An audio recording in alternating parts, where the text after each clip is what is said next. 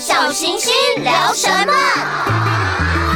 聊这个月的小行星，聊宝贝的捣蛋事，也聊你家我家的大小事。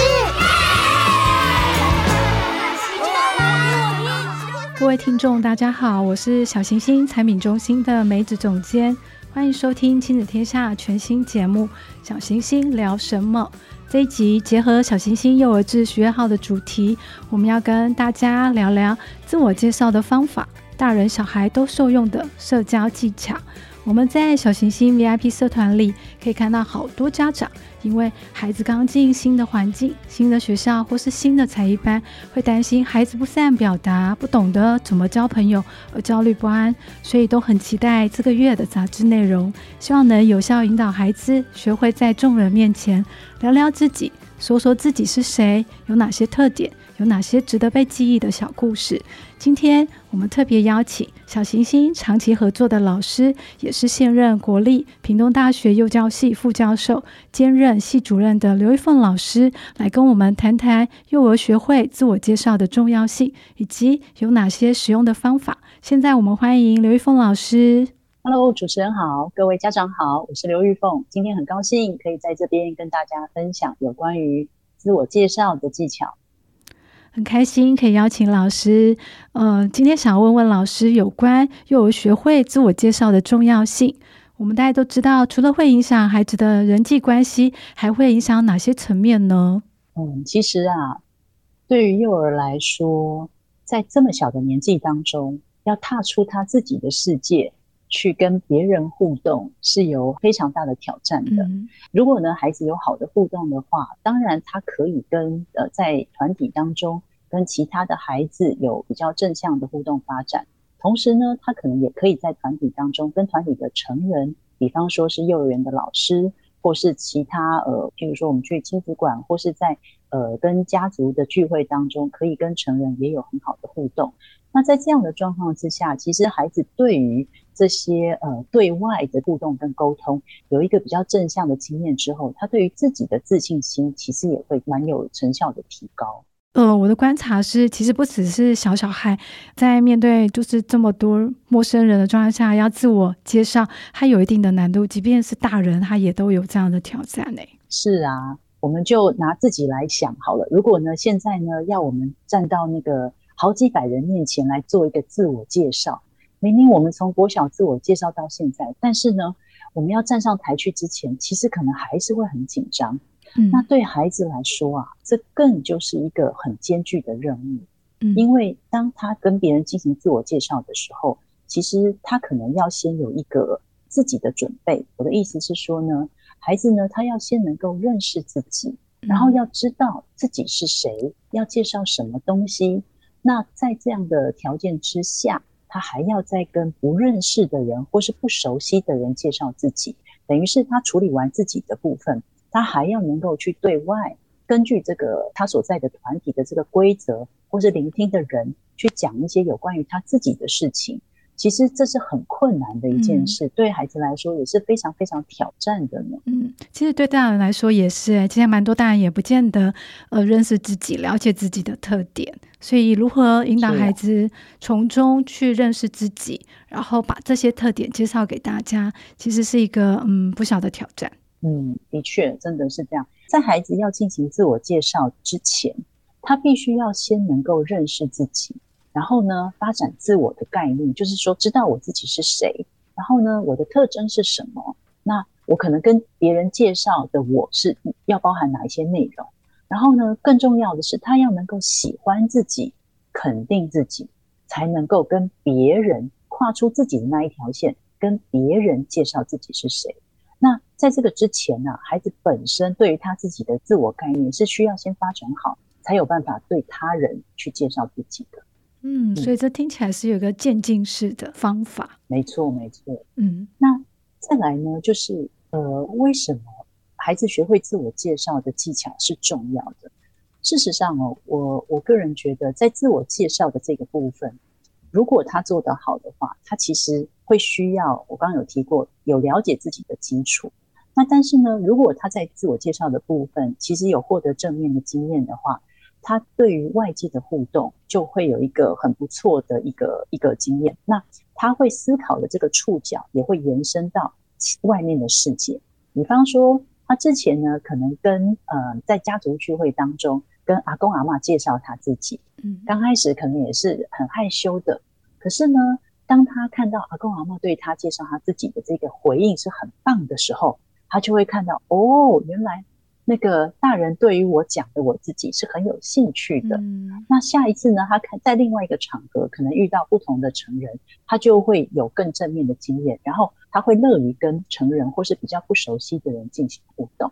嗯，那当然喽，这个对于孩子的自信心或是他的社交技巧有一定的帮助。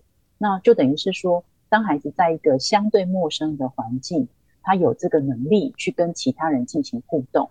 那也可以以比较熟练的自我介绍的技巧，能跟别人建立一个呃最最刚开始的一个关系。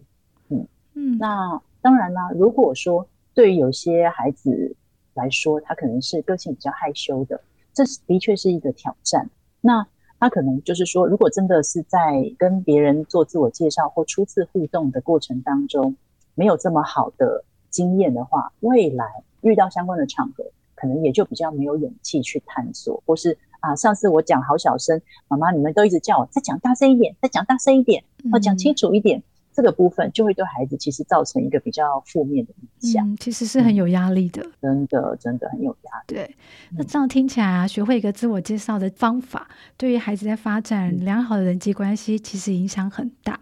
那我们在发展良好人际关系跟培养健全人格，其实也是息息相关。这也呼应了联合国 SDGs 的第三条目标：良好健康和福祉，期望孩子拥有健全的身体、心理健康要素。我想问问老师，怎么看待我们这次的主题跟 SDGs 的一个目标做一个结合呢？嗯，是的，呃，其实 SDGs 三良好的健康跟福祉这一条，它包含的范围非常的大。嗯，呃，在整个 SDGs 目标三里面，它比较重要强调的是我们有身体的健康。那这个部分的话呢，它可能会比较透过医疗哦这个方面，或是卫生的健康啊的教育方面去处理。但是呢，在身体的健康之外，我们还有心理健康跟福祉的这个部分。福祉的部分，它的英文是 well-being，那也有人翻译为幸福感。所以呢，心理健康跟幸福感也是 SDGs 三里面非常重要的内涵。嗯，那对幼儿来说，他其实年纪很小，那对于医疗啊什么这些东西，当然他是没有办法就是着力的。对，可是呢。如果孩子可以借由踏出他自己的世界去看见他人，那在这个跟他人的互动当中有一些正向的影响，并且我刚刚有提到喜欢自己、认识自己，这个呢其实会是一个非常基础的幸福感以及心理健康的来源。嗯，你看，如果呢孩子他自己对自己是有自信的、喜爱自己，然后呢跟他人有正向的互动。这个其实对孩子的世界来讲，他就已经很幸福了耶！你看，孩子如果喜欢自己，喜欢自己接触的人，对，那对孩子来说，这就是一个很舒服的一个状态，他就可以在幼儿的这个阶段，在心理健康跟幸福感当中达到很好的一个一个成果。那这个呢，就投射到。SDGs 三，它其实会强调的项重要项目之一。嗯嗯，所以老师刚刚提到很重要的部分，就是说孩子必须要先认识自己、了解自己，从这几个面向开始。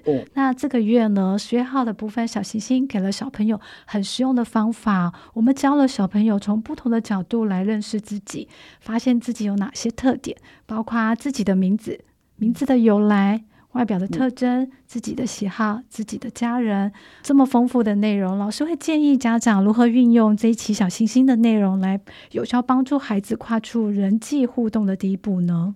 在这一期的小行星里面呢，其实有用很多种不同的方法来跟孩子进行那个自我介绍的练习，嗯、比方说名字好了。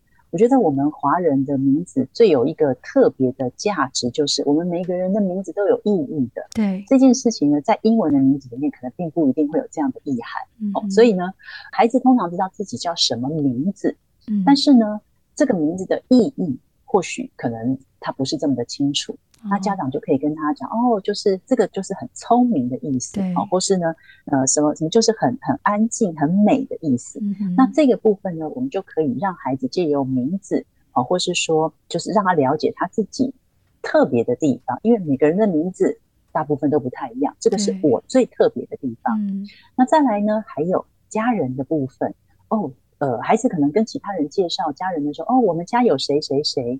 那这个部分呢，其实也可以透过一些照片啊，或是透过呃家里的人的，现在可能用手机照的照片来去介绍。嗯、那另外呢，还有呃，孩子有很多喜欢的事物，我觉得这个部分也是非常非常好，可以呃，就是让孩子去进行自我介绍的一个方式，就是以孩子为中心的经验，因为。孩子有很多他自己喜欢的东西，那喜欢的东西可能说实在千奇百怪，嗯，但是呢，这个却是以孩子为中心的的一个出发点。如果以这个为出发点的话，其实孩子会相对于比较乐意去介绍他喜欢的东西。那当然啦，还有我们的特征哦，比方说我们的外观，对，呃，外观的这个部分是一个非常好让孩子观察自己。跟观察别人的一个方式，嗯、对，那小朋友可能就觉得说啊，我们大家都有两个眼睛，一个鼻子啊，可是鼻子也有长得不一样的啊，眼睛也有长形状不一样的啊，可能透过他在看这个内容的时候，一边去照照镜子，诶，我的眼睛是往上翘的啊，我的脸是方的，我头发是怎么样的，嗯、那就让他更有机会观察自己，在孩子观察自己之后，他也会去观察别人哦。我眼睛是往上翘的，而是单眼皮。那我来看看爸爸是不是双眼皮还是单眼皮？嗯，这就可以让孩子借由特征的观察，从自己看自己，然后变成进阶到看别人。嗯哼，那最后一个呢，还有个性的部分。其实啊，孩子知道他自己的个性是怎么样，大多刚开始都是从家长的回馈来去讲的。哦、比方说，我就常听小朋友讲说。跟老师说，老师，我妈妈说我个性很急。哦，小朋友他其实自己不会觉得自己很急啊，对都是环境当中告诉他说，你怎么那么急呀、啊？嗯、你动作可不可以不要这么慢呢、啊？嗯、哼哦，这个都是家长的回馈。对可是呢，真的是这样吗？他自己的感觉又是如何？嗯、那这个呢，可以借由就是他在阅读杂志的过程当中，一边去想，一边去观察，这是一个非常非常好的过程，可以让他认识自己。那进而有办法去介绍自己，嗯哼，而且从自我发现的这个过程之中，还会有串起一些小故事，嗯、也会帮助听者就更容易记忆你的特征、你的特色、你的特点。没错，没错，是的。老师刚刚有提到说，如何运用小行星的内容，帮助孩子跨出人际互动的第一步。那除了我们杂志提到的内容，其实生活中还是有一些可以引用的方式。那也想听老师分享看看。其实啊，我觉得让孩子做自我介绍，最核心的概念就是要以孩子为中心。因为呢，如果以孩子为中心，让他谈谈他有兴趣的人事物，其实比较能够去提升他要自我介绍或跟别人分享的动机。嗯，那呃，这边有一个小活动还蛮有趣的，或许在呃平常生活当中可以试试看。我们现在手机都很方便嘛，嗯，那我们可能呢可以来玩个小记者的。这是怎么怎么玩呢？可能家长呢，就是呃，譬如说我我是妈妈，我呢就录，我就当做小记者，我就说哦，现在呢我是那个水晶姐姐，我现在要访问的是苹果弟弟，苹果弟弟，请问一下，你觉得你是一个什么样的人呢？好，那就把这个呃录影的设备呢转到你要访谈的这个弟弟上面，然后就等于是以记者的方式来问，这是一种方式。哦嗯、那另外的方式呢，也可能可以让孩子自己录一段自我介绍。但是先从家长开始，哦，家长自己先录一段。大家好，我是谁谁谁哦，我最喜欢的东西是什么？对好，那很高兴认识你哦。那借由家长录，录完孩子录，其实这是一个很有趣的过程。那可能呢，嗯、我们在录的过程当中呢，家长跟孩子也会录到笑哈哈，对 因为可能录到一半就笑场。但是很有趣的是，孩子可以借由这个自我录影的过程去看。哦，原来他介绍的自己是什么样子？哦、那这些设备其实我们现在在做都非常的方便，那也会是一个很有趣的一个家庭小活动。嗯，那这就是呢，我们把游戏跟自我介绍做一个结合。那孩子呢，也可以从手机的录影当中去看到他如何介绍他自己。嗯、我曾经看到的景象是在一个家族的聚会当中，可能呃妈妈或爸爸要求小孩自我介绍，讲那小朋友都讲得很小声。对，说实在，小朋友也很胆怯嘛。嗯、那可是呢，小朋友不觉得很小声，没有，我没有讲很小声。那但是呢，其实。这那这个时候，如果我们借由，当然是事前，我们先跟他玩过这个游戏，嗯、孩子就自己看录影，他就觉得哦，我好像真的讲的听不清楚，嗯、或是你拿给弟弟听，你弟弟你听得懂哥哥在讲什么吗？你这就是一个很好事前的游戏，它也是一个练习。对，这样他至少也可以。这个我们在生，对呀、啊、对呀、啊，他就会觉得说啊，我好像这个地方讲不清楚，对嘿，或是说我还可以讲什么是我很喜欢的，那。当孩子他介绍他很喜欢的东西被录下来了之后，他会更想要去看那影片，嗯、那也会强化他下一次介绍这个的动机，很有成就感。所以这个是一个很真的真的很有成就感。我就听过一个小朋友，大概是中班的小朋友，嗯、他在介绍他的战斗陀螺，啊、欲罢不能。我只是去访视的老师去那边，他就说。我给你看战斗陀螺，我跟你讲这个是什么样。他讲了很多术语，其实我听不懂。嗯、然后我其实已经要到下一个地方去。他说：“你还没听完，怎么就走了？”因为这就是他很有兴趣的东西啊。那从孩子很有兴趣的东西出发，他真的是会很欲罢不能的跟你谈。那我刚刚讲那个例子，我对于那个孩子来讲，你真的就只是一个路人呢、欸。嗯，所以，对，所以。以孩子为中心去介绍他有兴趣的事情，这件事情是很重要的。嗯嗯，嗯老师刚刚提到啊，就是说利用手机，然后孩子可以自己拍摄、自己录音。其实小星星也有搭配点读笔，它、嗯、也可以录音，也可以搭配录音贴纸。嗯、其实蛮多小朋友都还蛮能够运用这个属于他的工具，所以他不见得一定需要去跟妈妈抢说手机啊，借我录音。其实他随手可得是他自己专属的那支录音笔。如果他可以妥善运用的话，嗯、其实。在自我介绍、自己练习这个语言表达的方式，其实还蛮好运用的一个工具。嗯，对啊，而且如果这个东西是孩子自己可以掌握的，他更能够去录一些好玩的东西。因为有时候小朋友未必会想要让大人去听一切他们的。对。其实就像老师刚刚说，嗯、如果这个工具是孩子的，而且如果今天讲的话题又是他自己感兴趣的，嗯、其实他真的会欲罢不能。嗯、我们当时在推点读笔的时候，就真的蛮多小孩还会很乐于去分享，哎，他的生活经验，他自己想要表达的故事，以及他唱的每一首歌。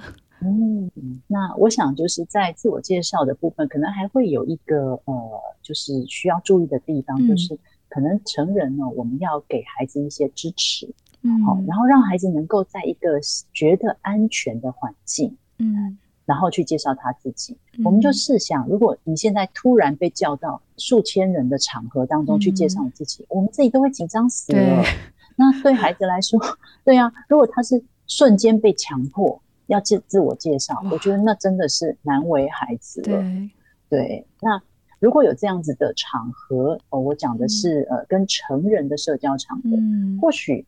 家长会给孩子在前面有一些游戏，像刚刚提到的，或是呢，我们一定要跟孩子做一些预告哦。然后呢，我们也能够尊重不同特质的孩子的表现，嗯、因为有些孩子说实在个性就比较害羞。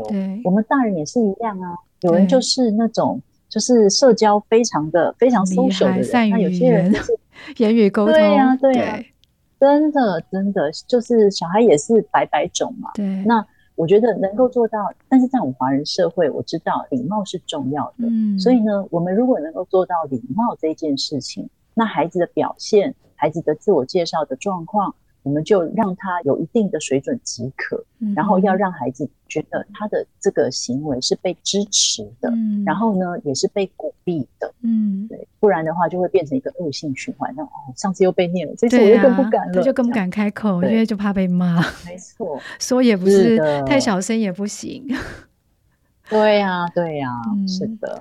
还有老师刚刚有提到，就是说在在华人的社会，有很多妈妈其实也都会希望说，孩子可不可以比较像呃外国人一样，比较乐于表达，然后可以侃侃而谈啊，表现自己。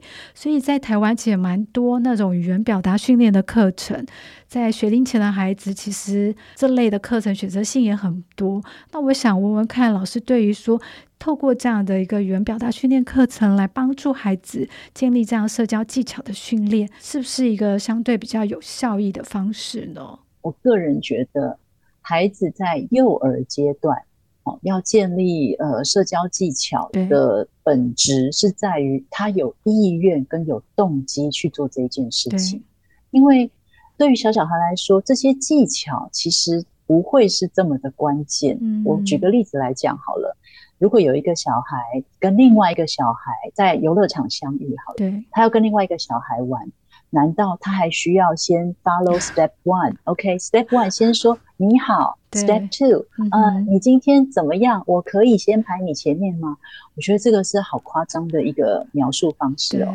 孩子对孩子的互动，他就是很直接的，我排你前面哦。哎，讲这个已经还蛮厉害了，或是说要不要一起玩？哦，这样子，这就是很直接的。那当孩子说这些话的时候，他有很强烈的内在动机。嗯，我觉得内在动机对幼儿来讲是真的好可贵、好重要的东西。嗯，当他有内在动机的时候，他就会想要主动的去跟另外的人说、去分享。嗯，那也就像我刚刚呃经过讲的例子，就是说。其实有一个小孩要跟我这个陌生人分享他的有兴趣的东西的时候，他也没什么架构，但他就滔滔不绝的讲了这么多。嗯，那这个时候呢，内在的动机远比技巧来的重要许多。嗯，那当然，对于比较大的孩子或是成人来说，可能我们已经有动机了，我想要表达，但是我表达不好，那那个外在的架构可能就可以帮助我们表达的更有条理，表达的更有架构。可是回到我们幼儿阶段，我觉得最重要的是那个内在的动机，就是说，孩子他如果能够很喜欢自己，然后呢，他能够想要跟外界互动，这个东西一旦发生，他自然能够跟人、跟环境去建立很多正向的关系。对，就像刚刚说的，对，挡也挡不住，错，真的是这样。嗯，对啊，挡也挡不住，是的，是的。那当然还是会有个别差异，不是每个人都是社交型的孩子。嗯，我觉得这一点，我觉得身为家长或老师，我们也要有一定程度的尊重跟理解，因为我们大人也不是每个人都是长袖善舞的人呐。没错。是的，嗯嗯，我们在面对不同特质的孩子，的确会有一些不同特别需要去注意的，或是留意的部分。就像刚刚老师有说到，善于表达的孩子，其实你根本不需要特别去阻拦他，或是 push 他去做任何事情。可是对于比较内向、比较害羞的孩子的时候，哦，爸爸妈妈应该怎么做才不会适得其反呢？老师会给什么样的建议呢？嗯，我觉得就是对于不同特质的孩子，最了解孩子的状况的人，其实就是家长跟老师。嗯，那我觉得我们很清楚每一个孩子的起点在哪里。那我认为呢，最重要的原则就是从孩子自己现在的起点慢慢出发。嗯，那有些孩子他本来就是很社交型的，对，他现在的社交值可能已经达到八十了。可是呢，有另外一个孩子，他的社交值可能只有二十。对，那我们不可能要求这两类的孩子在进行社会互动的时候，他达到一样的标准。嗯、这个的话，就太太太缘木求鱼了。嗯、所以呢，我觉得我们必须要去尊重孩子的个别差异。嗯、那有时候哈，我觉得我们家长难免心里面会有一点点比较。对啊，就是哦，你看人家的孩子他可以讲的这么好，对啊，你看你。哦，这个部分我就要跟家长非常诚恳的说，你的孩子有你的孩子很棒的地方，对可能不是在社交上，可能在其他的地方，但是那就是你的孩子。嗯，所以呢，我觉得这个部分我们家长心里面也要能够先放到一定的程度，嗯、不然的话，当我们有要求，孩子就有压力，嗯，压力就来了。对嗯，那当然呢，我们也可以给孩子不同的标准。跟不同的方法，嗯，因为每个孩子都有不同的，有个别差异嘛。对如果呢是很善于社交的孩子，其实我是有听过那个有家长抱怨他的孩子太过于会社交，哦、他有时候都要去阻止 他。没错，就是过犹不及的概念呢、啊。嗯，那可能对不一样的孩子，我们可以给他不一样的标准。嗯，那就是说，家长可能比较担心是害羞的孩子嘛。对，那害羞的孩子呢，我们给他的标准就是你要做到有礼貌，有礼貌就是。譬如说跟长长辈打招呼，哦，说你好，就这样子。嗯。那如果呢比较呃社交型的孩子，你可以多说一些，介绍你自己，好，拿拿着相片去去跟阿公说谁谁谁谁谁。哦，那这个呢是不同的标准，嗯，在方法上面呢，可能也可以有一些不同。嗯、那越害羞的孩子，我们可以给他越多的素材来去呃讲，比方说有照片呐、啊，或是有这个东西呀、啊，去介绍他喜欢的，这个是越来越多的的素材跟支持。那很会社交的孩子的话，他不用什么素材，他就可以自己讲很久。哦、所以这就是不同的标准跟不同的方法。对，但是呢，同时。我们针对不同的标准跟不同的方法，都是尊重跟鼓励的。嗯，请不要不同的标准完，呃，不同的方法完之后，就你看他这么厉害，你这么弱，哦，这个又来了，又来一次打击。嗯，真的，这个对孩子，特别是对害羞的孩子来讲，真的是会很伤。他已经好不容易鼓起他最大的勇气了，是啊，所以他下次不敢开口了。没错，而且。当他在经历这个社交场合之前，他就会开始焦虑，嗯，那就是一个恶性循环。没错，嗯，老师分享了很重要的观点，就是我们要尊重孩子的个别差异，给予不同的标准跟方法。最重要的还是要尊重孩子在这过程中自我表达的各种展现的方式，给予适当的鼓励和支持。那今天非常谢谢老师跟我们分享这么重要的观点，谢谢各位家长，希望我们的孩子都能从。爱自己，然后进阶到能够介绍自己。谢谢。今天非常谢谢刘玉凤老师跟我分享很多重要的观点，也很感谢听众的收听。亲子天下 Podcast 谈教育、聊生活，开启美好新关系。欢迎订阅收听。从现在起，小星星聊什么？为父母打造一个有学习、有陪伴、有温度的空间，让小星星陪你育儿路上不孤单。Apple Podcast、Spotify，给我们五星赞一下，也欢迎在许愿池留言。我们下次空中再会。为爸爸妈妈严选书籍、杂志、玩具、教具和各种课程活动，亲子教育电商第一品牌，立刻搜寻亲子天下 Shopping。